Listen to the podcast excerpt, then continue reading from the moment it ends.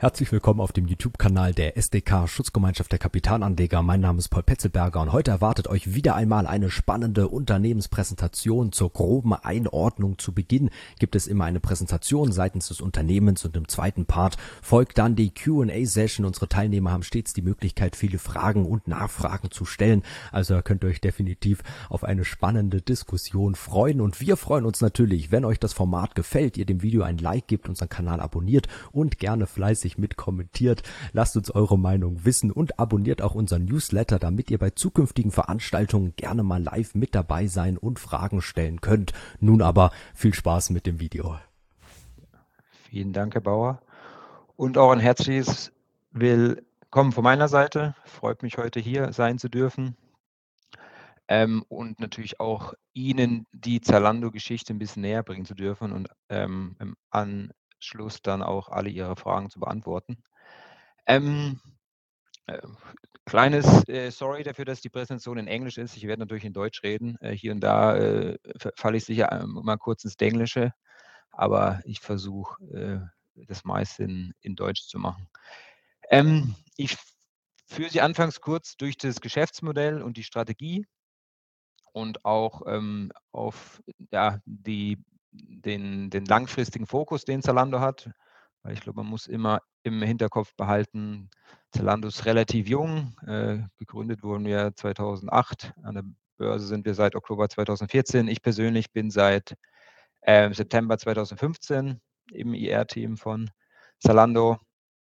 Und auch wenn man das Gefühl hat, man kann jetzt schon seit vielen Jahren eine Mode online kaufen, ist das immer noch ein relativ junges Geschäftsmodell und auch Geschäftsfeld. Ähm, deswegen äh, kennen Sie mich ja sich auch von anderen Tech-Unternehmen, ähm, reden die doch oft sehr gerne auch über den langfristigen Fokus und nicht immer nur äh, über ja, die nächsten ein, zwei Jahre. Genau, und am Ende ähm, schweife ich natürlich auch äh, ins Jahr 2022. Ähm, ich denke, ähm, das Jahr ist natürlich in, nicht so leicht, auch für Zalando nicht. Aber da gehe ich am Ende noch kurz drauf ein und dann äh, können wir auch gerne mit den Fragen beginnen. Ähm, bevor ich äh, ins Detail gehe, ich glaube, fünf äh, Kernbotschaften, die ich gerne verbreiten würde. Ich glaube, dass Zalando schon seit vielen Jahren eine klare Strategie und Version hat. Wir wollen wirklich die erste Anlaufstelle für Mode werden. Ähm, also wirklich, wenn Sie ähnlich, wenn Sie zum Beispiel einen Film anschauen wollen oder Musik hören, dann denken Sie auch an sofort an Netflix oder Spotify, ähm, dass Sie auch eine ähnliche Assoziierung haben mit Zalando, immer wenn Sie Mode kaufen oder sich auch einfach nur informieren wollen, was die letzten Modetrends sind, die neuesten Mode, Modetrends sind, dass Sie die automatisch sich in die Zalando-App einloggen ähm, und ähm, dort ja, ähm, nach Mode schauen. Ähm, das ist unsere große Vision. Ähm, das hat den Vorteil, wenn das mal der Fall ist, dann müssen wir auch nicht mehr auf Google oder Facebook Marketing machen, weil dann wirklich auch die Suche nach Mode direkt auf Zalando beginnt und nicht nur ähm, der Kauf. Ähm, ich gehe da später noch gerne ein bisschen näher drauf ein. Ähm, wie gerade schon gesagt, wir sind natürlich ein Unternehmen mit großen Ambitionen. Ähm, wir wollen mal irgendwann 10% Marktanteil haben am europäischen Gesamtmodemarkt. Zurzeit sind wir bei rund 3 Prozent, in Deutschland äh, schon bei rund 6 Prozent. Der Online-Marktanteil ist natürlich dementsprechend höher. Und damit sind wir eigentlich der führende ja, äh, ähm, Mode-Player, wenn man sich nur, also nur auf Mode bezieht. Natürlich hat Amazon Online einen größeren Anteil, aber die verkaufen auch noch vieles andere. Ähm, ich hatte ja anfangs schon kurz erwähnt, äh, das, dieses Jahr war es nicht so leicht, gerade in der ersten Jahreshälfte äh, hat, ist Zalando eigentlich nicht gewachsen. Ähm, nach ja, 13 äh, Jahren Turbo-Wachstum, insbesondere in den letzten zwei Jahren, 2020 und 2021, ist das Wachstum so gut wie null. Ähm, und die Pro Profitabilität äh, ist auch in die Knie gegangen. Das hat sich jetzt im dritten Quartal schon wieder ein bisschen verbessert. Wir sind wieder zurück in der Wachstumsspur. Aber wie gesagt, da gehe ich am Ende noch kurz äh, drauf ein. Aber ich glaube, ähm, nach dem ersten schwierigen Halbjahr ähm, sind wir jetzt wieder zurück in der Spur, auch aufgrund äh, von vielen Maßnahmen, die wir treffen, um natürlich auch die Profitabilität zu, äh, stützen und zu schützen. Ähm, was uns aber nicht davon abhält, äh, auch dieses Jahr und auch die nächsten Jahre weiter in unser Geschäft zu investieren. Wie gesagt, Zalando hat wirklich 'n sehr langfristigen Fokus. Wir glauben, dass noch viel Wachstum vor uns liegt, äh, und entsprechend, ähm, investieren wir weiter in unser Logistiknetzwerk, ähm, in unsere, ja, ähm, Technologie äh. Wir coden ja das meiste selber, also die ganzen Logistikprozesse, Payments-Prozesse, die basieren alles auf, äh, Zalando-Software. Wir benutzen keine äh, in den meisten Fällen keine, äh, Drittsoftware. Ähm, und entsprechend glauben wir fest auch daran und wir sehen das schon in bestimmten Teilen des Ge Geschäfts, dass wir auch, äh, in der in der Zukunft viel höhere Margen erwirtschaften werden als jetzt. Ähm, letztes Jahr waren es ja rund 4% ähm, wenn man mal die, ähm, ähm, den die höhere Profitabilität durch die niedrigen Retouren letztes Jahr außer Acht lässt. Und wir glauben aber, ähm, dass wir in Zukunft auch bis äh, bis zu 10 bis 13 ähm, EBIT-Marge erwirtschaften können. Ähm, so, aber jetzt zuerst mal zu Zalando. Äh, ich wahrscheinlich die meisten, äh, ist immer Zalando 'n Begriff, dadurch, dass wir 'ne starke Konsumentenmarke sind, aber wir sind inzwischen in 25 europäischen Märkten. Ähm, dieses Jahr sind wir in 2 neue Märkte in Osteuropa, ähm, expandiert und auch letztes Jahr in 6 neue Märkte.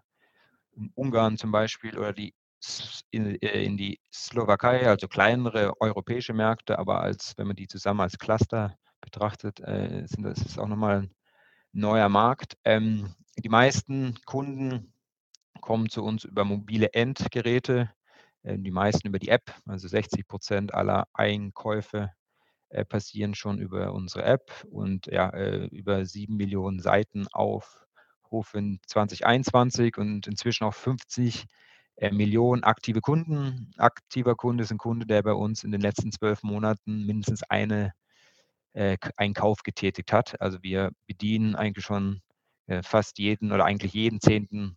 Europäer. Ähm, also, werden immer wirklich auch nicht nur zum vom deutschen Online-Player, immer mehr auch zu 'ner europäischen Marke und zu 'ner europäischen Größe. Ähm, natürlich ist es ganz wichtig, wenn man in 25 Ländern ist, dass man auch entsprechend das Angebot lokalisiert, die Marketingbotschaften lokalisiert, die Logistik, Dienstleistungen lokalisiert, geschweige denn von der Sprache und den Bezahlmethoden. Hier, ähm, auf dem Slide stehen wir Zahlen, mehr als 6.000 Brands, über 20 verschiedene Zahlmethoden, Rechnung, Kreditkarte, PayPal, ähm, und, äh, entsprechend natürlich auch immer in die lokale Sprache übersetzt. In Deutschland haben wir zum Beispiel bieten wir auch, ähm, äh, die die App und die Webseite auf Englisch an und Entsprechendes tun wir auch, glaube ich, in Italien und Schweiz, dass wir das, äh, auch entsprechend in den anderen, äh, Ländersprachen dieser Länder, ähm, übersetzen. Ähm, jetzt glaube zentraler Bestandteil unserer Strategie ist, äh, unsere Plattformstrategie. Ähm, was heißt das? Ich glaube, ähm, neudeutsch würde man das einfach einen Marktplatz nennen, ähnlich wie Amazon, äh, versuchen wir, ähm, dass die Marken, Retailpartner und inzwischen auch, ähm, der stationäre Handel direkt über Zalando Modeprodukte an den Endkonsumenten verkaufen kann. Ähm, sprich, wir stellen die Technologie, die Logistik, ähm, damit die, ähm, äh, genannten, genau, Marken, sei es Nike, Adidas, äh, und viele andere Modemarken, ihre Liste äh, ihre Produkte direkt auf Zalando listen können. Also, wir sind nicht mehr ein typisches Handelsunternehmen, wo wir die Produkte zuerst kaufen, 6 Monate vor Beginn der Saison und dann verkaufen wir sie ab, weil, ähm, das da besteht ja auch für uns 'n großes Warenbestandsrisiko. Äh, und viele Marken wollen das auch inzwischen nicht mehr. Die wollen wirklich direkt an den Kunden verkaufen. Die, äh ja, das Internet ermöglicht das ja inzwischen. Das ist 'n wichtiger Bestandteil der Strategie und inzwischen, ähm, verkaufen schon rund also, ja, 35% des Geschäftsvolumen wird inzwischen schon über unseren Marktplatz generiert und nur noch, ähm, 65% über das, äh, traditionelle Handelsgeschäft, wo wir, äh, in Vorkauf gehen mit den Marken. Ähm, ich glaube, äh, im Grunde, äh, also, ähm Ganz wichtiger Erfolgsfaktor bei Zalando ist, glaube ich, dass wir die wichtigsten, ähm, Bestandteile der Wertschöpfungskette, die wir brauchen, um so 'ne, äh, super Kundenerlebnis und Partnererlebnis zu bieten, wirklich in den in den, äh, wie sagt man im Deutschen, in den in den Strategic Assets, so würde es man im Eng Englischen sagen, ähm, liegen. Weil wir wir haben unser eigenes Logistiknetzwerk. Wir sind wirklich Logistikprofis. Wir haben 13 Lager in ganz Europa und auch die Software, auf denen diese Lager laufen, das haben wir alles selbst gecodet. Ähm, wir sind wirklich äh, Experten darin. Ähm, wir auch dieses ganze Store Frontend, also oder die App, das ist alles von uns. Wir benutzen da keine Dritt äh, Drittmarken-Software oder irgend ähm, Dienstleister, die das für uns machen. Ähm, die wichtigsten Bestandteile, ähm, des Kundenerlebnisses werden wirklich von uns direkt gesteuert und die gehören uns auch. Die entwickeln wir alles selber und entsprechend können wir auch Innovation treiben in diesen ganzen Bereichen, die ich anfangs erwähnt hatte. Ähm, kurz zur, ja, Historie, wie gesagt, 2008 gegründet. Äh, hoher Fokus auf Schuhe. Ich denke, wir kennen auch alle diese Schrei vor Glück, ähm, äh, Werbespots, äh, ähm, und den starken, äh, Fokus auf Schuhe. Inzwischen ist Zalando eigentlich 'n voll diversifiziertes Modeunternehmen. Wir verkaufen, wie gesagt, in 25 Märkten nicht nur Schuhe, sondern inzwischen auch wirklich alles an Mode von Kopf bis Fuß, sei es T-Shirt, Jeans, ähm, Hüte, Modeaccessoires, Tech-Accessoires. Wir haben 'ne Partnerschaft mit Apple. Wir verkaufen die Apple Watch. Ähm, also, wir sind wirklich in in, ja, ganz Europa aktiv, außer 'n paar kleine Länder wie Portugal, Griechenland. Da sind wir noch nicht aktiv, aber das ist wahrscheinlich auch nur 'ne Frage der Zeit. Ähm, genau nach nach dieser Expansion, zuerst in Länder, äh, oder zuerst in verschiedene, ähm, Kategorien, dann in verschiedene Länder. Dann, ähm, ging's darum, das Logistiknetzwerk selber aufzubauen. Das war um dreiz 2013, 2014 und dann ab 2015 haben wir angefangen mit der Marktplatzstrategie. Äh, wir nennen es die Plattform. Und, ähm, 2019 haben wir das noch mal verfeinert und, äh, reden jetzt vom Starting Point for Fashion, der ersten Anlaufstelle für Mode. Ähm, ich glaube, das zeichnet Zalando auch sehr aus. Ähm, wir wir sehen uns eigentlich als das kundenfreundlichste E-Commerce-Modeunternehmen Europas. Jetzt behauptet es wahrscheinlich jedes Unternehmen von sich, dass, äh, Kundenfreundlichkeit wichtig ist. Aber grade in den Zeiten des Internets ist es noch viel wichtiger als früher, weil inzwischen ja wirklich der Wettbewerber nur ein Mausklick entfernt ist. Ähm, man kann schnell auf Zalando einkaufen, man kann aber auch schnell auf About You einkaufen, äh, auf Breuninger einkaufen, auf Amazon einkaufen, auf Otto einkaufen. Da sind oft nur 'n paar wenige Klicks notwendig. Deswegen ist es wirklich wichtig, dass man das ganze Shopping-Erlebnis, ähm so optimiert, dass es wirklich allen Kundenbedürfnissen standhält, ähm, und wirklich das Geschäftsmodell rigoros am Kunden orientiert. Ähm, ich glaube, das hat uns, äh, oder zeichnet uns immer noch aus, äh, seit vielen Jahren. Und, ähm, ich glaube, das hört auch nie auf. Man kann das Kundenerlebnis immer besser und besser machen. Ich glaube, ähm, die 50.000.000 Kunden, die, äh, regelmäßig bei uns einkaufen, zeigen, dass sie, ähm, zufrieden sind mit dem Einkaufserlebnis bei Zalando. Ähm, genau, wie gesagt, 25 Märkte inzwischen, äh, 50.000.000 Kunden. Äh, wichtig auch noch ist, dass wir auch die nicht nur einfach mehr Kunden haben, sondern auch die Kunden über die Zeit, ähm, ähm, mehr bei uns ausgeben von ihrem Modebudget, weil sie wahrscheinlich immer mehr Produkte finden bei uns, äh, die sie nutzen, um sich anzukleiden von Kopf bis Fuß. Ähm, wir expandieren ja auch neue Bereiche wie die Pflege und, äh, ja, Beauty-Produkte.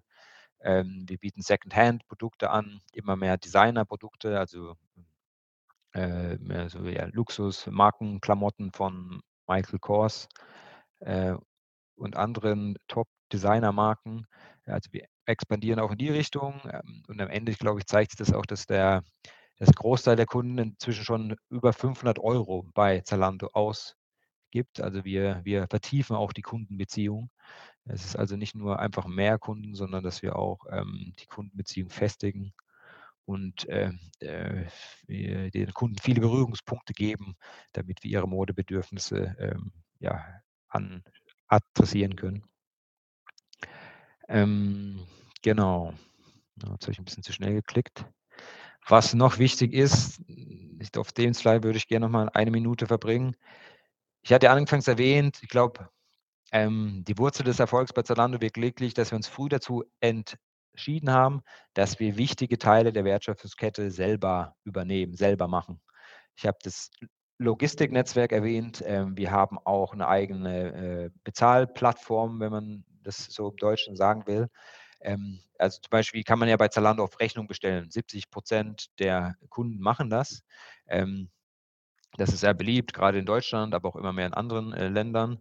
Jetzt könnte man das natürlich über einen Drittanbieter machen wie Klarna. Das ist auch ein anderes großes E-Commerce-Unternehmen in Schweden. Wenn Sie bei Ikea einkaufen, ASOS, da kann man mit Klarna bezahlen. Wir machen das selber alles in-house. Ähm, und das ähm, ja, äh, schafft auch viel Werte für, für unsere Kunden. Ich habe ja schon die Technologie- und Datenplattform anfangs angesprochen. Wir haben mehr als 2000 Softwareentwickler, die wirklich im, im Hintergrund ganz viel super Arbeit machen und wirklich die ganzen Prozesse, die Sie als Kunde wahrscheinlich oberflächlich gar nicht mitbekommen. Aber das ist wirklich so der Klebstoff, der alles zusammenhält äh, und das zu so einem reibungslosen Ablauf bringt. Sie können sich vorstellen, fünf, bei 50 Millionen Kunden, 250 Millionen Bestellungen im Jahr, das sind immer weniger, sagen wir mal, das, da greifen ganz viele Automatisierungen und das ist super wichtig, damit das Geschäft skalierbar ist und skalierbar bleibt. Deswegen setzen wir sehr viel darauf, dass wir auch ähm, die ganzen ja, Codes, die für die Software notwendig ist, für die Prozesse notwendig ist, dass es alles aus, aus der eigenen Hand kommt. Und dann steht hier noch Access to Fashion Supply. Damit meinen wir, dass wir aus ja inzwischen immer mehr Quellen Mode beziehen können. Ich hatte an, anfangs erwähnt, Zalando, typisches Handelsgeschäft ge, gestartet. Ähm, wir kaufen Produkte ein von Nike, Adidas, Calvin Klein, Tommy Hilfiger und so weiter. Ab 2015 dann die Marktplatzstrategie, wo die Marken auch einfach selber ihre Produkte bei Zalando listen können und dann direkt an den Kunden verkaufen können über Zalando. Ähm, inzwischen haben wir auch ein anderes Programm, das heißt Connected Retail. Da kann dann auch wirklich der, der stationäre Handel, also wirklich der, der Einzelhandel, der Laden in München, in Hamburg oder, äh, oder in Berlin, äh, die Produkte auf Zalando listen und die dann auch ähm, dadurch äh, darüber verkaufen. Wir haben inzwischen mehr als 7000 Modegeschäfte, die das machen. Ähm, und gerade während der Pandemie äh, war das für die eine große Hilfe, weil sie mussten ja leider aufgrund der Pandemie die Geschäfte schließen. Und ähm, über Zalando waren sie immer noch äh, dazu befähigt, äh, weiter ihre Produkte an den, an den Kunden zu verkaufen. Und jetzt auch nach der Pandemie sind das immer noch über 7000 äh, Geschäfte. Und äh, das ist für viele Modehändler stationär inzwischen wirklich eine Omni-Channel-Strategie, dass sie natürlich auch weiterhin den Kunden im, im Laden bedienen, aber auch äh, über Zalando Produkte bestellen. Also es kann passieren, wenn Sie auf Zalando einkaufen, ähm, Schuh auswählen, Größe 38, dann steht da drunter, wird verschickt vom Schuhstore 24 in München zum Beispiel. Und dann verschickt dieser, äh, äh, dieses Modegeschäft in München den äh, Artikel direkt zu Ihnen nach Hause. Ähm, genau, wie gesagt, Zalando sehr kundenorientiert. Wir denken das Kundenerlebnis anhand oder an drei Dimensionen. Wir wollen natürlich eine fantastische Auswahl für den Kunden schaffen. Wie gesagt, äh, mehrere tausend Brands, über eine Million Produkte. Natürlich ist, das, ist die, diese Auswahl nicht relevant für, die, für den individuellen Kunden, aber wie gesagt, dafür äh, arbeiten im Hintergrund ganz viele Algorithmen, die sicherstellen, dass der Kunde auch ein personalisiertes ähm, Geschäftserlebnis, ähm, Kundenerlebnis auf Zalando bekommt. Also ihm wird dann nicht immer nur alles wahllos angeboten, sondern wirklich versucht, äh, anhand seiner Präferenzen herauszufinden, was er gerne kaufen möchte und ihm dann die Suche zu erleichtern. Also es, äh, wir setzen noch ganz viel auf Relevanz, ähm, und, äh, ja, um die Kundenbedürfnisse möglichst gut zu bedienen. Ähm, ich glaube, Zalando gerade in den ersten Jahren ist super bekannt für schnelle Lieferung, umsonst und auch gratis Retoure. Das ist ja bis heute der Fall. Wir haben jetzt zwar in allen Ländern einen Mindestbestellwert, also wenn Sie in Deutschland, glaube ich, 125 Euro einkaufen, dann ähm, kommt es in der Tat zu einer Gebühr. Aber der Großteil der Bestellung ist immer noch umsonst und ich glaube, Zalando ist auch sehr bekannt für den sehr verlässlichen äh, Service. In Deutschland sind ja die Lieferzeiten in den meisten Gegenden äh, zwischen eins und drei Tagen. Ähm, wir bieten auch immer mehr in den großen Städten eine schnellere Lieferung an, am gleichen Tag oder am nächsten Tag am Abend. Auch viel über Zalando Plus. Das ist unser, äh, äh, unser Membership-Programm, so ein bisschen wie Amazon Prime, äh, nur ist Zalando Plus wirklich mehr auf den, den Mode-Use-Case an sich fokussiert. Und dann noch die Tailored Digital Experience. Damit meinen wir vor allem eine personalisiertes Einkaufserlebnis für den individuellen Kunden. Äh, weil stellen Sie sich vor, die, diese 50 Millionen Kunden, die uns regelmäßig besuchen, die sehen ja nicht immer den, die gleiche App in den gleichen Angeboten, sondern die sind natürlich äh, so weit wie möglich personalisiert, ähm, weil ich kaufe anders ein als Sie. Ich habe eine andere Einkaufshistorie, eine andere Retourenhistorie und entsprechend ähm, versuchen wir dann äh, Ihnen möglichst die Produkte anzubieten, wo wir denken, dass wir Ihren Geschmack am besten treffen.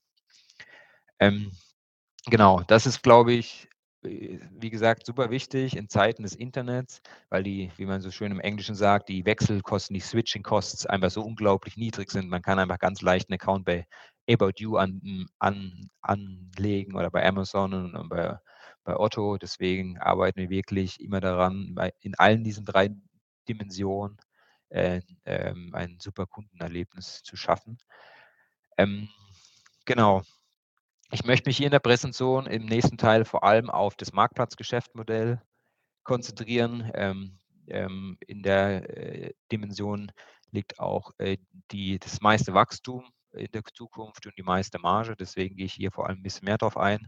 Wir haben neben der Kundendimension und der Partnerdimension auch eine Nachhalt Nachhaltigkeitsstrategie.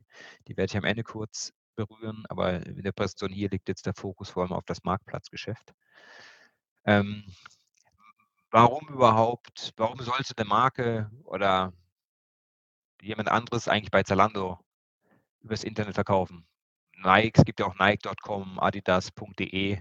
Alle großen Marken haben ja auch ihre eigene App, wo man einkaufen könnte, nicht wahr? Ähm, das geht am Ende auch auf den Kunden zurück, äh, weil wenn Sie mal an sich herunterschauen oder Ihren Modeschrank schauen, äh, Sie kaufen ja ganz selten nur von einer Marke ein. Ähm, der Kunde kauft einfach eine ja, äh, größere Auswahl an Marken ein. Niemand kleidet sich nur in einer Marke ein.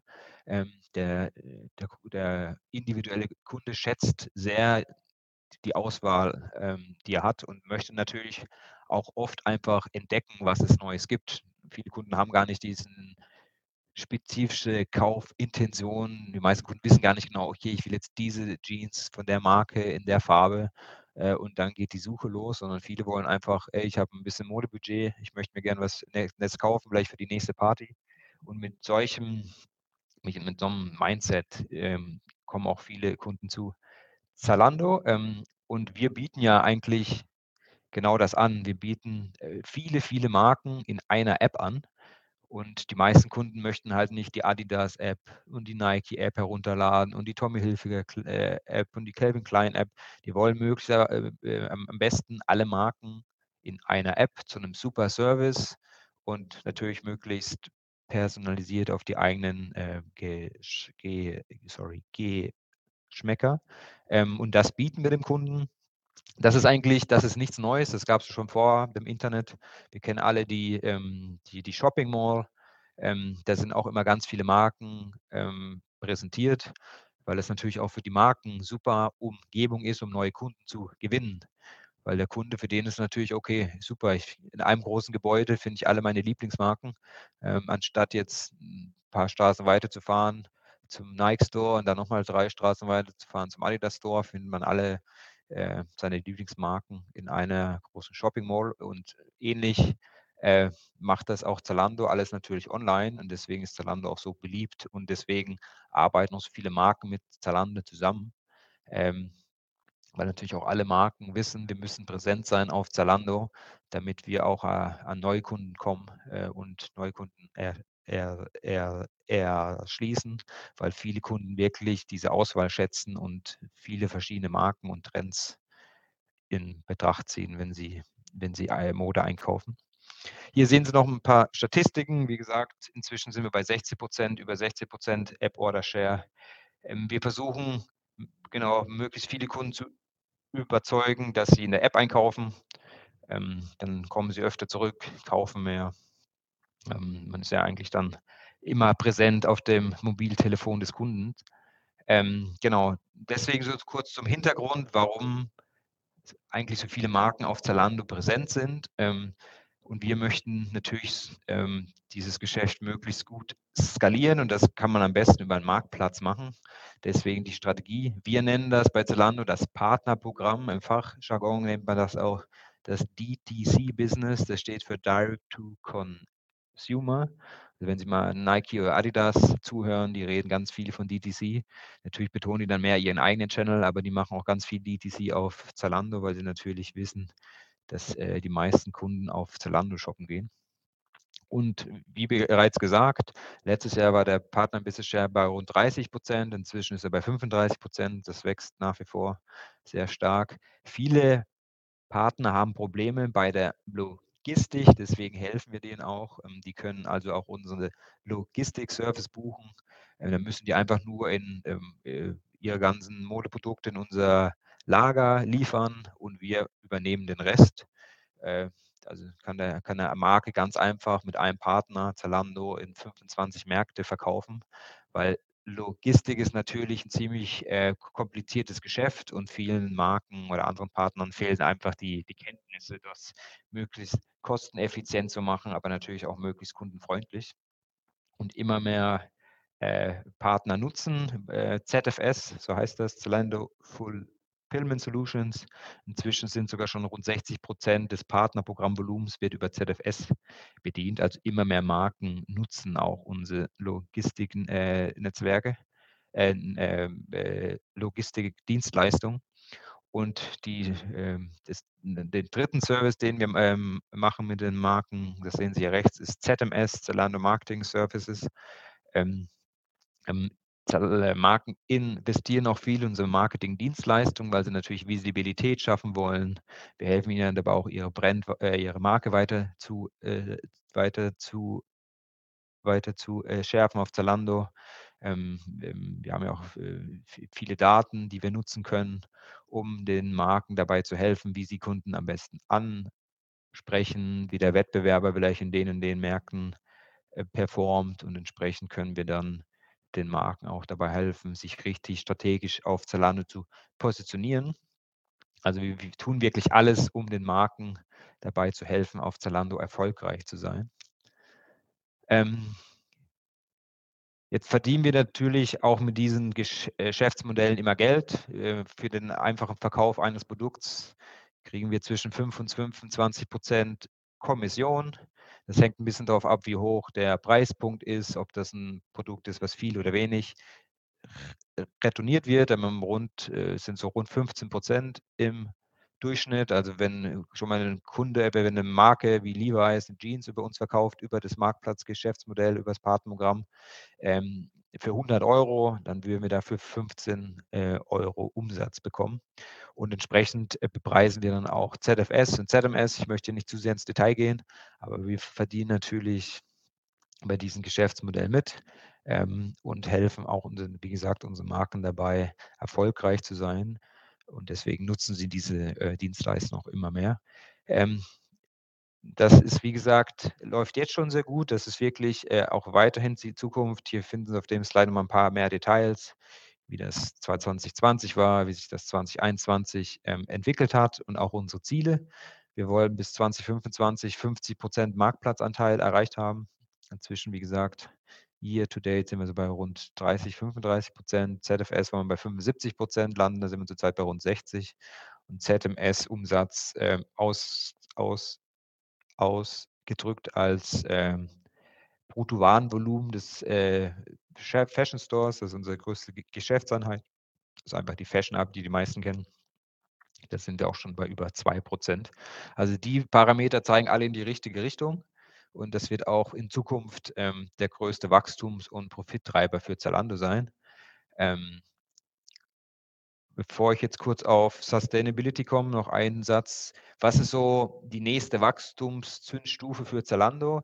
Alles, was wir zurzeit auf Zalando Marktplatz machen, könnte man ja auch außerhalb Zalandos machen und zum Beispiel Adidas und Nike dabei helfen, äh, wenn ein Kunde auf adidas.com äh, einkauft und was bestellt, dass wir auch die Logistik stellen für diese Bestellung, weil viele Partner tun sich schwer damit, auf verschiedenen Online-Plattformen gleichzeitig Waren abzuverkaufen, weil oft die Ware in verschiedenen Legern liegt und das macht es schwer, den Abverkauf gut zu steuern. Jetzt stellen Sie sich vor, ähm, ich mache ein Beispiel, äh, das ist zum Beispiel Adidas, das ist noch nicht äh, Re Re Re Realität, aber nur um Ihnen ein Beispiel zu geben stellen sich Adidas, hat einen Großteil der Produkte von Adidas in unserem Lager und unser Lager ist dann angeschlossen an Zalando, About You ähm, und wo sie sonst noch verkaufen, ASUS wahrscheinlich. Ähm, und dann haben sie einfach einen ähm, Dienstleister, der die, der die Logistik macht über alle Verkaufskanäle. Das macht das Leben von vielen Marken äh, viel einfacher und das ist ähm, ein großes Projekt, an dem wir zurzeit arbeiten. Das ist ähm, in, im Oktober ähm, gab es den ersten Pilot mit einem kleineren Partner auf einem kleineren Sales Channel, aber das ist äh, auch ein großes Projekt, das wir vorantreiben, also dass wir auch unsere ganzen Kapazitäten, die wir haben in Logistik jetzt am Anfang, auch ähm, außerhalb des Zalando äh, Verkaufskanal, außerhalb der Zalando-Plattform äh, gewinnbringend an die Partner vermarkten möchten.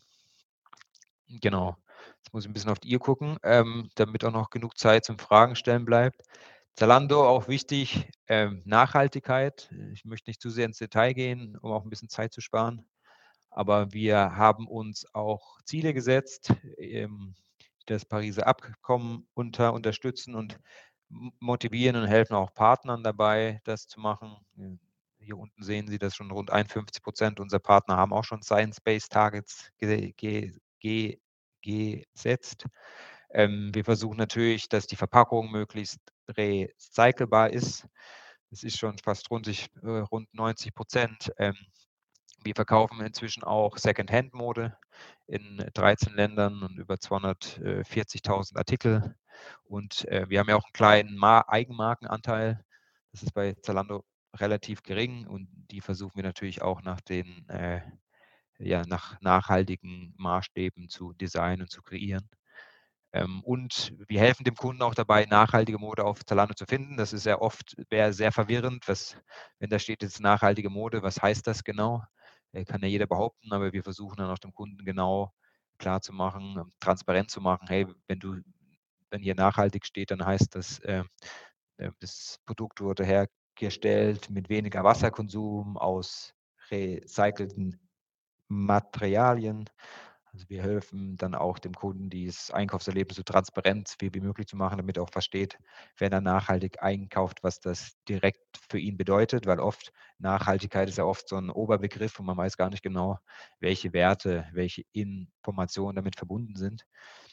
Und ähm, da legen wir auch immer größeren äh, Wert drauf. Ähm, um jetzt die Präsentation abzuschließen, ich hatte Anfang schon erwähnt, langfristiger Fokus. Der europäische Modelmarkt ist 450 Milliarden schwer, äh, zumindest äh, über die nächsten Jahre. Zurzeit ist es bei rund 420 Milliarden. Wir, oder wir streben Marktanteil von 10 Prozent an. Äh, zurzeit sind wir bei 3 Prozent. Also es gibt noch viel Platz zu wachsen und es gibt auch noch keinen so einen großen Player in Europa. Ich glaube, die großen Player sind H&M und Inditex, die haben so 3, 4 Prozent bis zu 5 Prozent und wir glauben anhand unserer Strategie, der Marktplatzstrategie, ähm, dass wir äh, bis zu 10 Prozent schaffen. Jetzt ist natürlich nach 13 Jahren zuerst mal die, die große Wachstumsraten zuerst mal zu Ende. Wir haben ja sonst immer zwischen 20 und 25 Prozent Wachstum gezeigt. In den letzten zwei Jahren sogar 30 Prozent und mehr. Jetzt hat sich, ähm, jetzt haben sich die äußeren Bedingungen natürlich geändert. Ähm, wir, wissen alle, dass das Leben um uns herum teurer wird. Energie wird teurer, Essen im Supermarkt wird teurer. Entsprechend hat der äh, Kunde auch weniger Geld äh, für Mode, zumindest temporär. Dann gab es auch viele Lieferkettenprobleme. gerade bei, bei, bei Turnschuhen, bei, äh, äh, bei äh, Sneakern und das ja, ganze makroökonomische Umfeld äh, trübt natürlich äh, die, Wirtschaftsent, ent, äh, die Wirtschaftsentwicklung und natürlich ähm, drückt auch auf die Konsumstimmung. Aber ich glaube, ähm, wir bleiben, natürlich treffen wir jetzt auch oder haben auch schon Maßnahmen getroffen, um uns an dieses neue Umfeld anzupassen.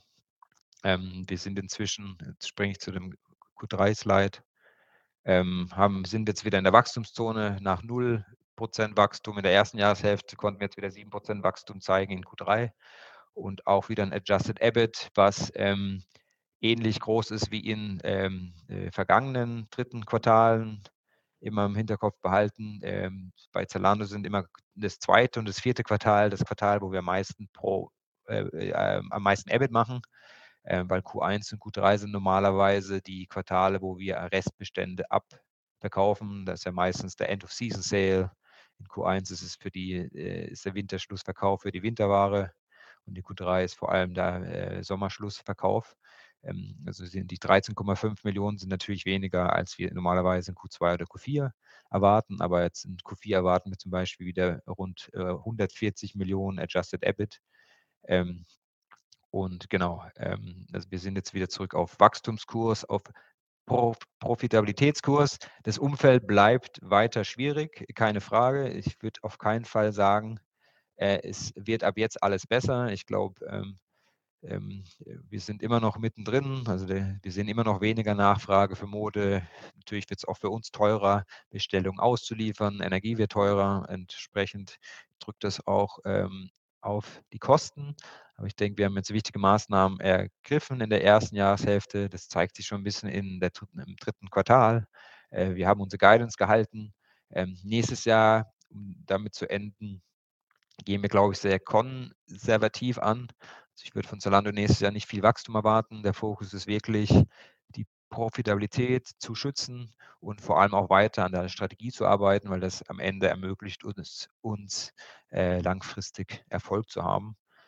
Und genau, so würde ich auch den entsprechenden Kontext äh, setzen und jetzt auch gerne für äh, die Runde für, für Fragen eröffnen.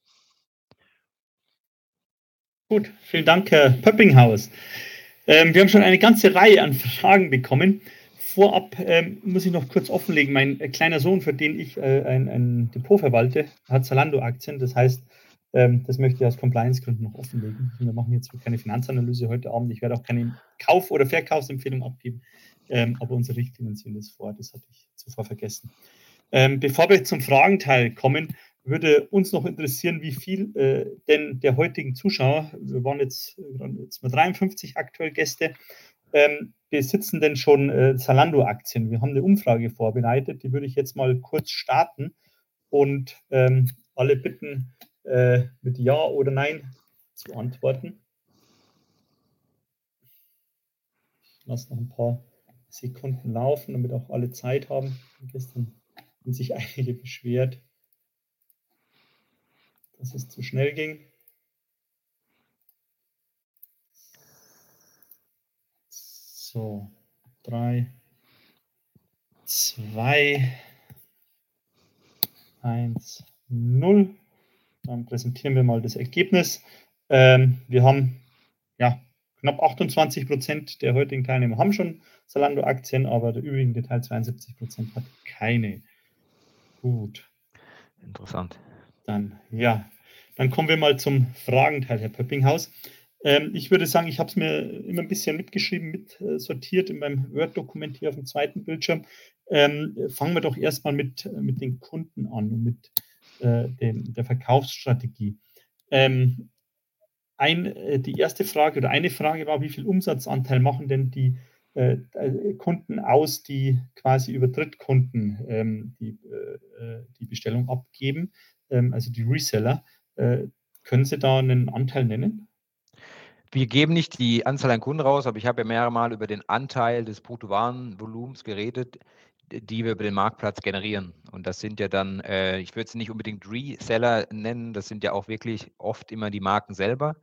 Das ist nicht wie auf Amazon und deswegen ähm, schätzen auch ganz viele Modemarken unser Geschäftsmodell, weil sie natürlich selber die Kontrolle haben, weil auf Amazon weiß man oft nicht, okay, warum verkauft jetzt jemand Nike-Produkte? Das ist auch gar nicht Nike selber, sondern irgendein Reseller, der das über drei verschiedene Ecken bekommen hat.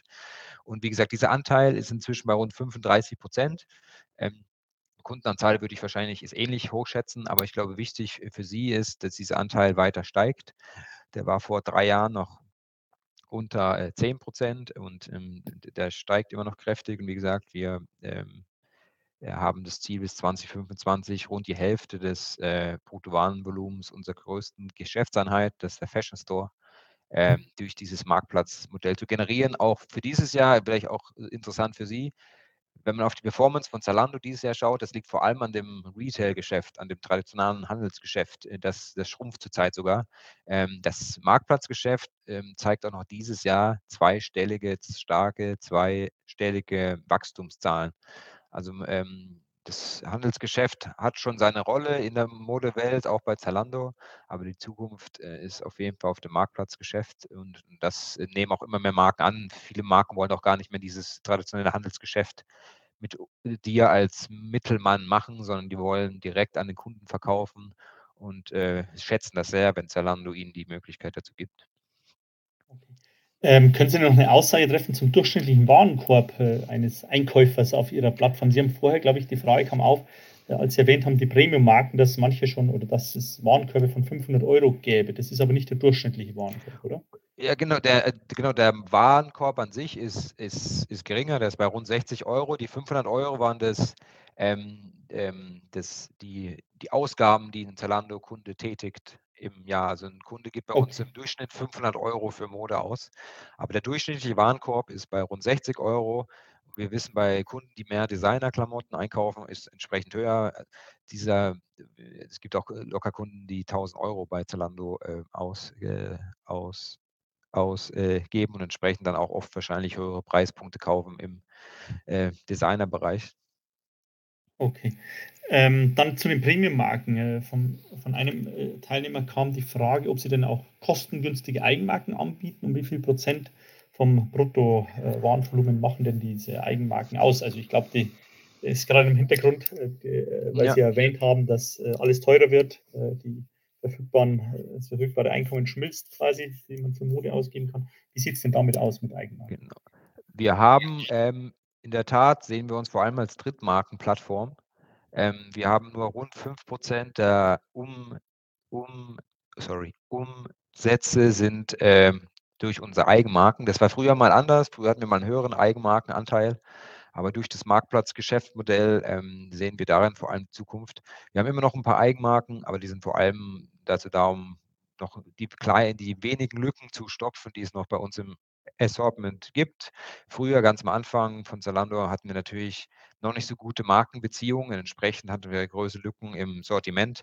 Aber inzwischen ist Zalando so eine beliebte Modeplattform auch bei Marken, ähm, dass es eigentlich gar keinen Bedarf mehr gibt, äh, Eigenmarken zu haben. Natürlich hört man oft Eigenmarken, dann machen doch je, machen die meisten noch das meiste Geld mit. Äh, aber im Modebereich ist es auch nicht so leicht, Eigenmarken zu machen. Äh, unsere Eigenmarken war noch immer größerem Wettbewerb aus, aus, aus, sorry, ausgesetzt. Und ähm, als, und als Bestandteil der Strategieentscheidung haben wir uns dazu entschieden, dass wir jetzt vor allem auf, auf dritten Marken konzentrieren und nicht so sehr auf Eigenmarken. Was nicht heißt, dass ähm, der Kunde dadurch keine niedrigpreisige Mode bei uns findet. Ähm, äh, wie gesagt, der findet echt alles von Kopf bis Fuß, auch was Preispunkt angeht. Zum Beispiel haben wir viele Marken der Inditex-Gruppe auf Zalando. Massimo Dutti, Bershka, das auch mehr Fast Fashion ist. Also wir haben auch in dem Bereich äh, viele, Mode, viele Modemarken. Bei über 6000 Marken können wir wirklich äh, alle, Kat alle Kategorien bedienen, auch alle Preispunkte von 20 äh, Euro bis äh, mehrere hundert Euro bieten wir wirklich äh, alles an Mode an. Okay, interessant. Ähm, dann eine Frage kam rein. Ähm, halten Sie denn immer noch fest, dass Retouren äh, zum Einkaufserlebnis gehören, also dass die kostenlos sind?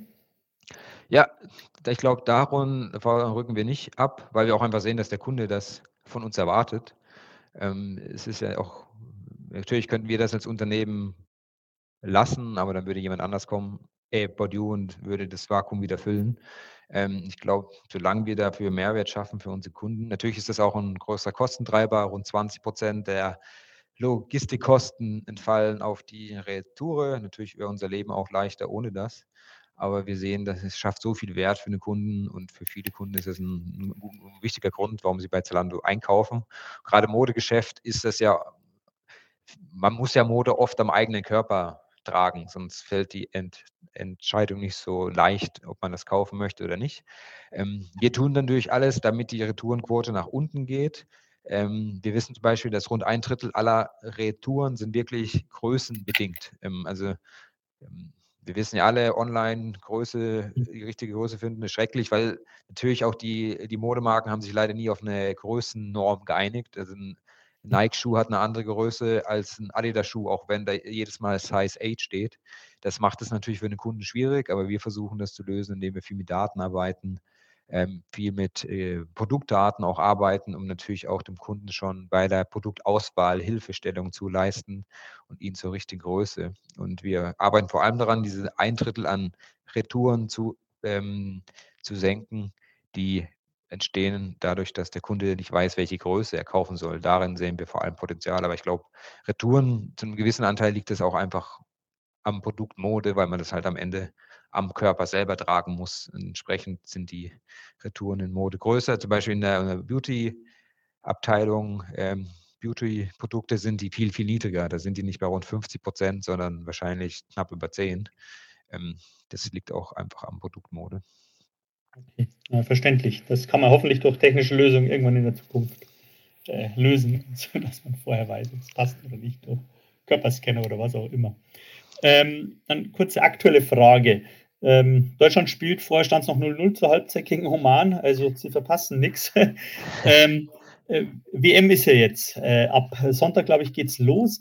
Ähm, so in den westlichen Ländern, also Frankreich, Deutschland, England, habe ich mitbekommen, ist eine relativ negative WM-Stimmung. Also diese Euphorie, die man immer kennt, ähm, wahrscheinlich auch, weil es jahreszeitenbedingt ist. Die Argentinier freuen sich, dass das erste Mal im Sommer ist. Bei uns ist es eher nachteilig im Winter. Ähm, haben, sehen Sie da ein Problem? Also haben Sie denn viele Sportartikel äh, eingekauft, auf denen Sie jetzt sitzen bleiben? Es gab, glaube ich, hier mal in München von ich glaube, Sportschuster oder sowas, ein Artikel, ähm, der hätte angeblich nur ein einziges Deutschland-Trikot verkauft, oh ähm, was absolut äh, Rekord, niedrigst Rekord sei. Ähm, wie schaut es denn da bei Salando aus?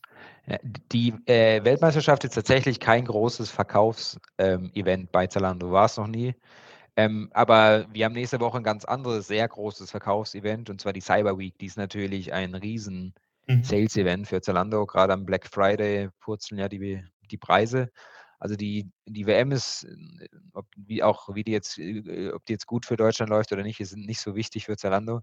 Natürlich ist die nächste Woche sehr wichtig, weil die Cyber Week ist und da gibt es zum Beispiel Bestellungen pro Minute um die 10.000.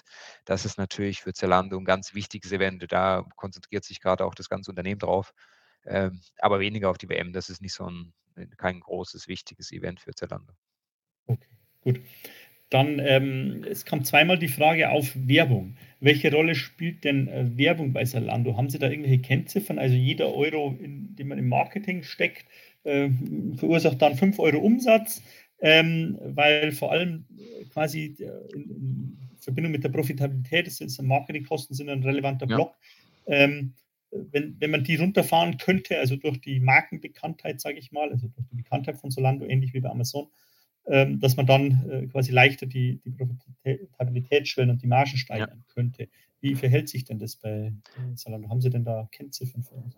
Ja, also vielleicht, äh, ich gebe zuerst mal eine, eine, eine, größere Antwort und dann kann ich noch ein bisschen spezifischer werden. Wir hatten ja am Anfang bei Zalando in den jungen Jahren hatten wir ja Riesenkosten, also riesen Marketingkosten, auch eine Marketing-Cost-Ratio von 20 Prozent oder so, die ist inzwischen ja bei 7, 8, 9 Prozent angekommen. Also wir geben relativ zum Umsatz viel weniger für Marketing aus, weil wir so bekannt sind. Aber nichtsdestotrotz geben wir immer noch äh, ähm, äh, Marketing aus. Das ist inzwischen aber gar nicht mehr so viel äh, Brand Marketing, weil Zalando inzwischen in vielen Märkten sehr bekannt ist, aber es ist, äh, wie wir das nennen, sehr viel Performance Marketing. Also ähm, wenn zum Beispiel ein Kunde auf Google eingibt oder jemand, der Mode sucht, auf Google eingibt, äh, blaue Jeans, dann sehen Sie oft wahrscheinlich oben Zalando in der ersten Reihe, weil wir auf dieses ähm, Keyword bieten. Sprich, wir bezahlen Google ein bisschen dafür, dass Zalando ganz oben in dem Suchergebnis äh, kommt.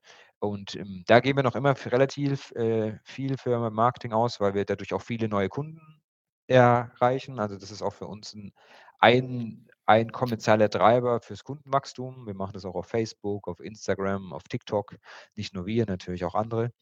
Ähm, und ähm, natürlich ist das der Großteil des Wachstums kommt organisch rein. Zum Beispiel ähm, rund 90 Prozent der Seitenbesuche sind wirklich organisch. Dafür bezahlen wir nichts. Ähm, äh, die restlichen 10 bis 15 Prozent sind bezahlt über Google, über Facebook.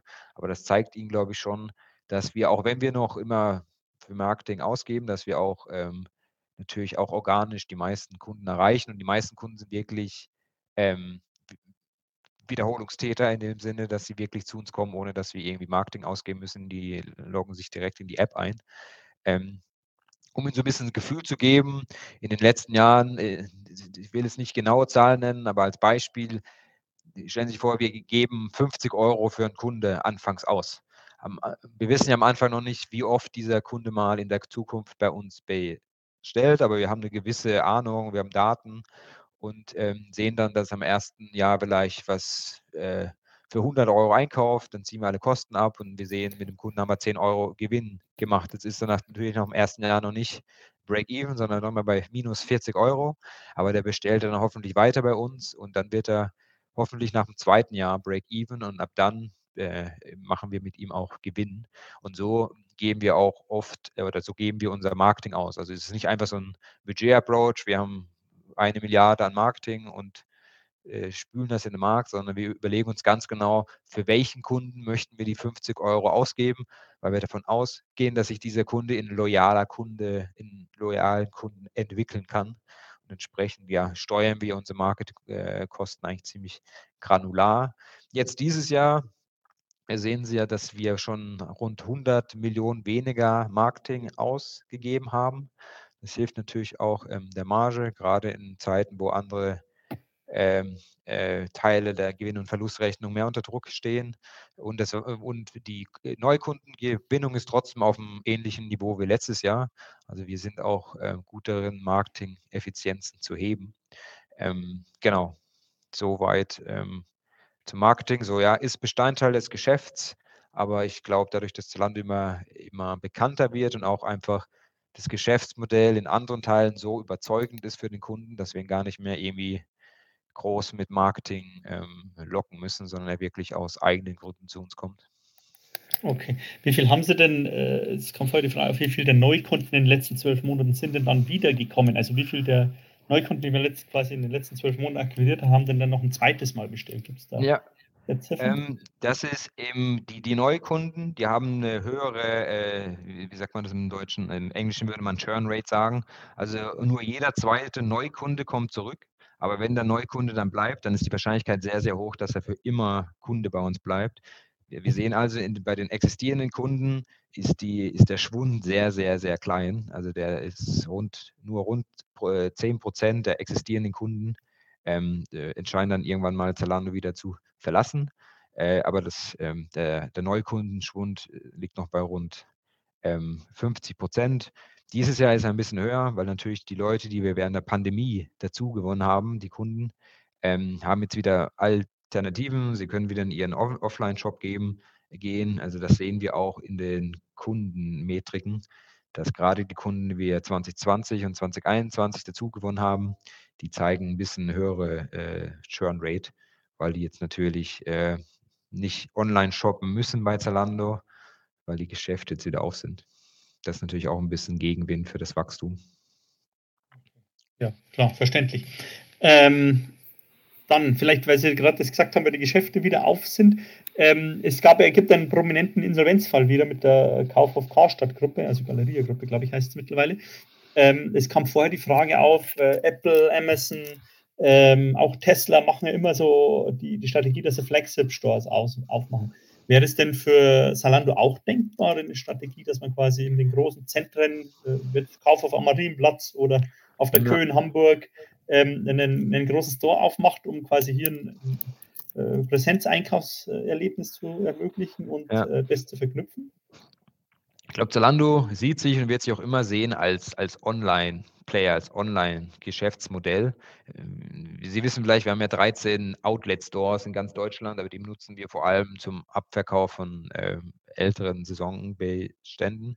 Ähm, 99,9 Prozent des Geschäftes als online.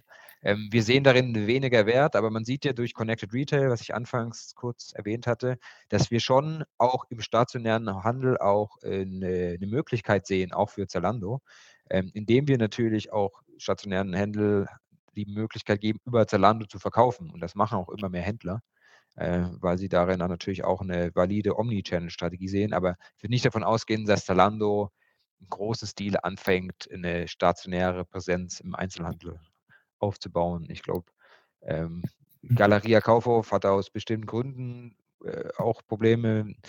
Äh, ich habe ja vorhin kurz erklärt, der Kunde mag die Auswahl. Früher war das Shopping Center großer Favorit bei Kunden und Zalando ist in dem Sinne auch so ein bisschen eigentlich eine Online-Version eines, eines großen Einkaufszentrums für Mode. Ähm, und wenn man dann, glaube ich, als stationärer Händler keine Omnichannel-Strategie hat, und ich hatte es immer so verstanden, dass äh, Galeria Kaufhof die nie wirklich oder vielleicht zu wenig gemacht hat, sie haben das äh, auch diese schief, in diese Schieflage geraten ist. Äh, soweit ich weiß, ist äh, Galeria Kaufhof auch leider nicht Bestandteil unseres Connected Retail äh, Programms und ich glaube, andere große Modeketten sind das bereits. Okay. Gut. Ähm, dann äh, vielleicht abschließend zu dem Themenbereich. Was kann Zalando denn besser zum Beispiel als Wettbewerber wie About You? Warum äh, kaufen die Kunden bei, äh, bei Zalando ein und gehen nicht zu About You? Ja, ich glaube, zuerst mal ich glaub, ziehen wir immer den Hut vor About You. Die machen schon vieles gut. Ähm, ich glaube, das ist auch oft gar nicht so, die machen Sachen schlechter oder besser. Ich glaube, wichtig ist zu verstehen, die haben eine andere Zielgruppe, die haben eine viel jüngere Zielgruppe. Ähm, und ich glaube, ihr ganzes Geschäftsmodell, äh, Einkaufserlebnis ist auch auf diese Geschäfts, auf diese Zielgruppe optimiert. Zalando ist ja schon ein bisschen breiter, ein bisschen älter, äh, an, was die Zielgruppe angeht. Ähm, äh, Abudu macht da viel mit Influencern und ähm, setzen sehr viel aufs jüngere Publikum mit äh, You Awards. Ähm, ich glaube, das machen die schon, schon gut, aber es grenzt natürlich auch ihre Wachstumsmöglichkeiten ein. Ähm, wenn man so ein bisschen mehr ins Detail geht, was ich anfangs betont hatte, ich glaube, ganz wichtiger Erfolgsfaktor für Zalando jetzt und auch in der Zukunft ist, dass wir wirklich die wichtigsten äh, Assets in der Wertschöpfungskette selber äh, kontrollieren. Zum Beispiel hat About You benutzt einen Dienstleister, ich glaube die Bauergruppe von Otto für die ganzen Logistikdienstleistungen. Äh, wir machen das alles aus eigener Hand und entsprechend können wir damit viel mehr Innovation treiben als About You. Ähm, zum Beispiel zweifle ich daran, dass die auch so eine Multi-Channel-Lösung auf die Beine stellen können, wie, About, äh, wie Zalando das tut, äh, weil man dafür wirklich die Software und auch die Hardware eines Logistiknetzwerks wirklich äh, selber ähm, ja, in- und auswendig kennen muss, aber wirklich die Expertise in Logistik hat. Und die hat About You ja eigentlich ausgelagert an Drittanbietern. Die machen die ganze Logistik für About You. Und ähnlich ist es, glaube ich, auch bei Payments. Die benutzen auch Drittanbieter für, für Payments. Ähm, so ich glaube, langfristig ist schon Zalando das Unternehmen, was die größeren Umwälzungen treiben kann im Modemarkt und auch einfach das Geschäftsmodell äh, weiter treiben kann da äh, glauben wir, dass äh, Abadu wahrscheinlich früher oder später ein bisschen äh, an, an Grenzen ähm, äh, gelangen wird. Wobei, wie gesagt, äh, Abadu macht wirklich einen guten Job. Ähm, in dem Sinne, äh, ich glaube, machen die auch in diesem Bereich für jungen Kunden wahrscheinlich auch ein paar Sachen besser als wir. Die haben sicher die berühmteren Influencer im, für das jüngere Publikum. Was nicht heißt, dass wir das nicht auch mal irgendwann haben, aber ich glaube, die machen, die machen auch vieles richtig gut. Okay, also Sie sagen, der Vorteil von Zalando liegt darin, dass Sie eben ähm, alles in-house können, Logistik, Payment etc. Und das bei genau. Wettbewerben quasi nicht der Fall ist. Okay, gut. Ähm, dann äh, interessante Frage in dem Zusammenhang. Ähm, ich kenne die ehrlich gesagt nicht. ASOS, äh, glaube ich, spricht man sie aus, aus ja. UK. Ähm, vielleicht stellen Sie die mal kurz vor. Ähm, was ist das für ein Wettbewerber? Wo sind die aktiv? Ähm, und ähm, ob denn keine Fusion mit äh, ASOS interessant wäre, wurde hier gefragt. Ja, ja ASOS ist natürlich, äh, wenn man mehr E-Commerce Fashion unterwegs ist, ein großer Begriff. Das steht für As Seen on Screen, soweit ich weiß. Ähm, sind, existieren schon ziemlich lange, über 20 Jahre, äh, vor allem UK-Player mit starker Präsenz in der UK und äh, haben aber auch ein großes Warehouse hier in der Nähe von Berlin. Ähm, ASUS hat vor allem eine starke Private Label Historie, also die haben großen Eigenmarkenanteil. Die, die Marke ASOS ist auch eine bekannte Modemarke. Äh, und zuerst in, in letzterer Zeit äh, häufen sich auch die Botschaften von ASUS, dass sie jetzt auch mehr Marktplatz machen wollen, weil die haben tatsächlich auch immer noch viel Handelsgeschäft gemacht, auch immer viel mit Drittmarken. Ich glaube, der Split ist zurzeit 40 Prozent Eigenmarken, 60 Prozent ähm, Drittmarken. Und ähnlich wie Airport You würde ich die auch auf jüngerem Publikum sehen. Die reden ja selber von den 20-Somethings, also alles zwischen 20 und 29. Ähm, und wenn man mal auf asus.de war, man sieht das auch im Modestyle. Asus hat schon einen sehr speziellen jüngeren Modestil. In dem Sinne würde ich wie bei About You da auch wenig Überlappung sehen. Ähm, und auch ähnlich wie About You würde ich sagen, dass auch Zalando einfach, was die im Hintergrund liegenden strategischen äh, äh, Assets auch besser aufgestellt sind. Ich glaube, äh, Asus hat ein großes Warehouse in UK, eins in, äh, eins in Deutschland und ähm, im Gegensatz zu uns sind sie auch in den USA und glaube ich auch ganz global, ganz global unter, unter äh, Bakes. Aber ich glaube, wenn man in letzter Zeit Asus gefolgt ist, die haben auch ein paar äh, selbst, äh, wie sagt man, äh, hausgemachte Probleme ähm, dass sie zum Beispiel in, gerade in Kontinentaleuropa nicht so ganz, nicht ganz so schnell liefern können, wie Zalando das zum Beispiel tut und zum Teil auch die Eigenmarke so ein bisschen schal geworden ist. Also die ist nicht mehr ganz so hip wie früher. Das ist natürlich immer das Problem, wenn man eine große Eigenmarke hat.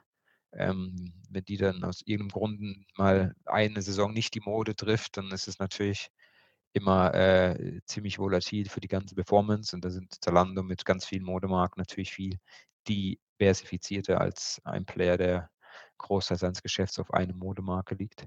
Aber ja, ich glaube, auch in dem Bereich, wo sie unterwegs sind, machen die sich ja auch einen guten Job. Ich weiß nicht auch noch so weit, so mit der Führungsriege ist so viel Bewegung drin. Der Nick Baton, der CEO, ist nach vielen Jahren gegangen.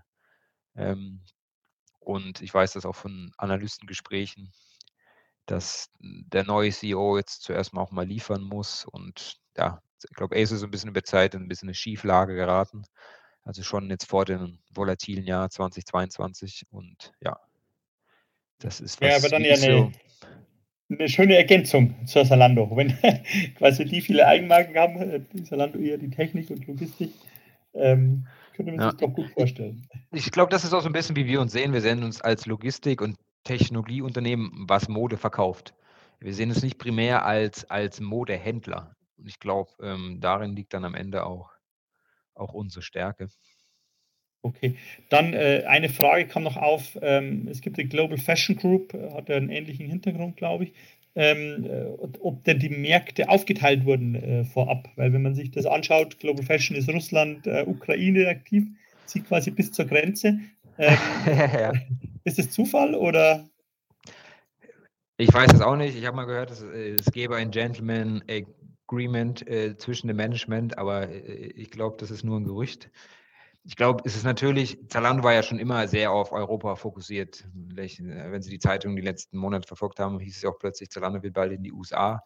Ich glaube, das ist, äh, auch wenn viele uns vorwerfen, hey, ihr könnt doch euren Wachstumspfad noch verstärken, noch ausweiten, wenn ihr auch in andere Regionen geht. Ich glaube, darin liegt paradoxerweise gerade unsere Stärke, dass wir uns wirklich auf Europa konzentrieren weil wir haben immer noch einen relativ kleinen Marktanteil, auch sogar in Deutschland, aber auch in anderen großen Modenmärkten wie, äh, wie Frankreich, Italien, Spanien, UK, ein Prozent vom Umsatz der Gruppe. Zalando kommt aus, aus UK und UK ist eigentlich ähm, einer der großen Modemärkte Europas mit dem höchsten Online-Anteil. Also wir sehen auch weiterhin in, in Europa Riesenwachstum. Ähm, in dem Sinne haben wir jetzt auch nicht vor, äh, eher Global Fashion Group die Region streitig zu machen. Wenn ich mir Russland-Geschäft anschaue, ich glaube, darum beneiden wir sie gerade eh nicht. Ähm, aber ja, deswegen kann ich nicht genau sagen, äh, ob das mal aufgeteilt wurde. Äh, wir waren ja zumindest in Europa zuerst da. Das Management, Investoren dahinter. Es waren ja auch mal lose verbunden. Die Rocket, die Samba-Bude waren ja mal in beiden Geschäftsmodellen drin. Ich kenne auch das Gerücht, es gab mal ein Gentleman Agreement, dass das der Fall ist, aber bestätigen kann ich äh, das in dem Sinne nicht. Nee. Dann kam jetzt noch die äh, Frage auf, äh, welche Zielgruppen Sie denn auf längere Sicht bedienen wollen. Ähm, Habe ich das so richtig verstanden, dass Sie eher quasi nicht auf die Zielgruppen schauen, sondern eher auf die Logistiktechnik und die Zielgruppenfokussierung dann anderen überlassen? Oder? Ja, ich, ja, ich glaube, wir haben auf der Kundenseite haben wir natürlich auch schon eine Zielgruppe, aber die ist auf jeden Fall schon viel breiter gefasst als jetzt Spezialist wie About You oder ASOS, die wirklich vor allem äh, junge Kunden als die Zielgruppe an, an, ansehen. Also unsere Zielgruppe ist so zwischen 25 und 45. Durchschnittsalter ist so 35, 70 Prozent der Kunden sind Frauen, 30 Prozent sind Männer. Ähm, ähm, wir haben auch viel Wachstum in jüngeren ähm, Altersgruppen. Ähm, wie gesagt, wir haben auch viele der Inditex-Marken, der H&M-Marken äh, von der H&M-Gruppe, also noch nicht die große H&M-Marke, aber die haben ja auch noch kleinere Marken. Ähm, also wir haben auch äh, viele Marken, die jüngere Kunden ähm, ähm, anziehen. Aber wir denken es auch viel über, die, über das Sortiment, über den Marktplatz. Wenn am Ende, wenn wir immer mehr Marken davon überzeugen, ihre Produkte auf Zalando anzubieten, dann haben wir dadurch auch gegenüber einen Vorteil von vielen anderen Altersgruppen, weil wir immer mehr Produkte haben, die, die genau diese Altersgruppe ansprechen. In dem Sinne, glaube ich, sehen wir uns schon viel mehr als Generalist im Modebereich. Äh, natürlich, wie, wie, gesagt, stark getrieben durch Logistik, Technologie. Ähm, und haben das gar nicht so abgesteckt. Ähm, wir wollen jetzt nur auf junge Kunden gehen. Natürlich äh, kommt das auch mit einem Vorteil daher, wenn man sagt, wir, wir gucken uns nur junge Kunden an, aber es begrenzt halt dann auch irgendwie die Wachstumsmöglichkeiten und auch, wir glauben auch, dass das Internet eine größere äh, Wachstumspotenzial äh, bietet, anstatt sich nur auf eine Subgruppe zu konzentrieren. Man kann eigentlich mit einem Geschäftsmodell wie dieses Marktplatzgeschäftsmodell viel größere Teile des Markts bedienen und sehr effizient äh, bedienen. Okay. Ähm, die Frage kam auf, warum beschränkt man sich denn auf, das, auf den Bereich Mode? Also wenn man jetzt einen eigenen Payment-Anbieter hat, wenn man Logistikspezialist ist, Technik-Software-Spezialist, ähm, dann müsste man doch eigentlich äh, die, das Know-how auch im Bereich äh, Möbel, Elektronik etc. einsetzen können. Warum ja. gerade Mode? Ähm, ich glaube, weil wir, vor allem, weil wir Modespezialisten sind und wir, und wir schon auch im Modebereich so ein bisschen ausweiten. Wir machen, wie gesagt, Beauty, weil es einfach sehr nahe liegt, wenn ein äh, Kunde Mode kauft, kauft auch gerne noch einen Lippenstift oder ein Parfüm. Wir sehen auch zum Beispiel, dass 60 Prozent der Beauty-Produkte ähm, äh, beinhalten auch äh, Modeprodukte. Also das wird gerne zusammengekauft, das ist dann gut für die Warenkörbe, die werden größer. Wir können noch mehr äh, äh Bedürfnisse des Kunden adressieren und dadurch mehr wachsen. Also wir sehen uns nicht so steif nur im Modebereich, auch so ein bisschen Lifestyle, Beauty, Secondhand. Ich habe so Tech Accessories erwähnt, die Apple Watch, äh, Schmuck zum Teil, Uhren. Aber ich glaube, wir werden niemals in den Bereich Möbel gehen, weil auch nicht vergessen, unsere Logistikzentren sind optimiert für Mode. Das sind ja oft auch Weich, äh, Weichteile sozusagen, weiche Stücke. Natürlich gibt es einen Schuh, Karton, aber einen Kühlschrank zu verschicken ist eine ganz andere Sache als ein, ein Kleid zu verschicken. Und ähm, ich glaube, dadurch, dass der Modemarkt eh schon äh, super riesig ist, 450 Milliarden in Europa, es mangelt uns, uns ja nicht an Wachstumsmöglichkeiten. Und natürlich würde man sich auch, glaube ich, das Geschäftsmodell auch verwässern, wenn man jetzt irgendwie sagt, okay, jetzt machen wir halt auch noch Möbel und Elektronik und Bücher glaube, Zalando ist erfolgreich, weil wir uns nur auf Mode und Lifestyle konzentrieren. Ich würde auch nicht erwarten, dass sich das großartig ändern wird. Vielleicht bieten wir irgendwann mal so Zara Home-Geschichten an, Kissen, Bettbezug und solche Geschichten. Aber wir sehen uns vor allem in diesem Mode- und Lifestyle-Sektor. Das macht uns stark, das macht uns erfolgreich. Und alles andere, ich glaube, das können auch andere besser, wie Amazon. Dann eine Spezialfrage noch vielleicht zu dem, ähm, und das ist eigentlich ein neuer Bereich. Wie viele Softwareentwickler sind denn bei Salando angestellt und wie viele sind denn extern und wie hoch ist denn die Fluktuation bei den Softwareentwicklern? Ja, das müssten, glaube ich, inzwischen mehr als 2500 sein. Ich glaube, die Zahl aus 2021 waren 2000. Ähm, also jede Menge, natürlich nicht nur Softwareentwickler, äh, auch viele Designleute, Projektmanager, die alle im IT-Bereich arbeiten. Die Fluktuationsrate ist äh, niedrig zweistellig, soweit ich weiß. Äh, äh, auch relativ stabil. Die war mal niedriger während der Pandemie, weil man natürlich dann bedacht darauf war, lieber beim Arbeitgeber zu bleiben. Man weiß ja nicht genau, äh, was passiert während so einer Pandemie. Nach der Pandemie ging es dann wieder ein bisschen hoch, aber auf dem Level hat sie sich wieder äh, stabilisiert. Ähm, genau, in dem Sinne äh, ist das Management eigentlich ähm, soweit zufrieden ähm, mit, genau, mit diesen Zahlen, mit dieser Entwicklung. Gut, dann haben wir noch zwei Fragen offen, soweit ich das sehe. Ähm, die erste Frage ist, wann zahlt denn Salando mal eine Dividende? ja, die Frage kriegen wir oft als Wachstumsunternehmen und äh, betonen ja immer unseren langfristigen Fokus. Wir haben äh, Kapitalausgaben von über 350, 400 Millionen jedes Jahr. Viel fließt in die Logistik, äh, viel auch in die Softwareentwicklung. Also wir investieren, weil wir glauben, wenn wir das jetzt machen, können wir irgendwann mal eine größere Dividende bezahlen. Aber das heißt dann für die nächsten sicher mindestens fünf Jahren oder mehr, dass wir keine Dividende zahlen, der, der, der Fokus liegt wirklich auf, äh, auf Wachstum, Investitionen. Wir sind noch lange nicht am Ende. Wir sind ja kein irgendwie ein Markt, was äh, gesättigt ist. Äh, das, ein Großteil des Wachstums liegt noch vor uns, wie ich hoffentlich durch die Präsentation auch klar machen konnte. Ähm, in dem Sinne äh, in naher Zukunft erstmal, erstmal keine Dividende.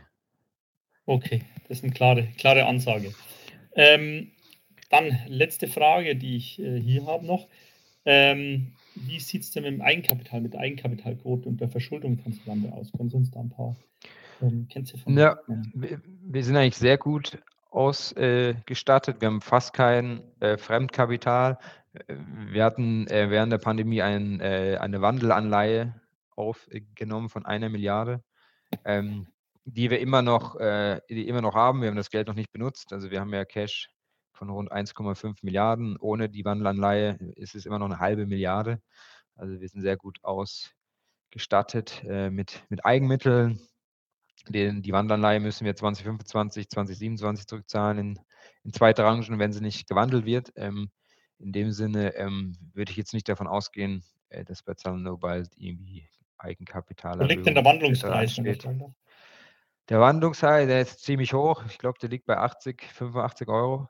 Okay, gut. Haben Sie einen guten Deal gemacht. Wahrscheinlich auch nur sehr günstig verzinst. Vergleich Damals schon. Na, ja. Okay.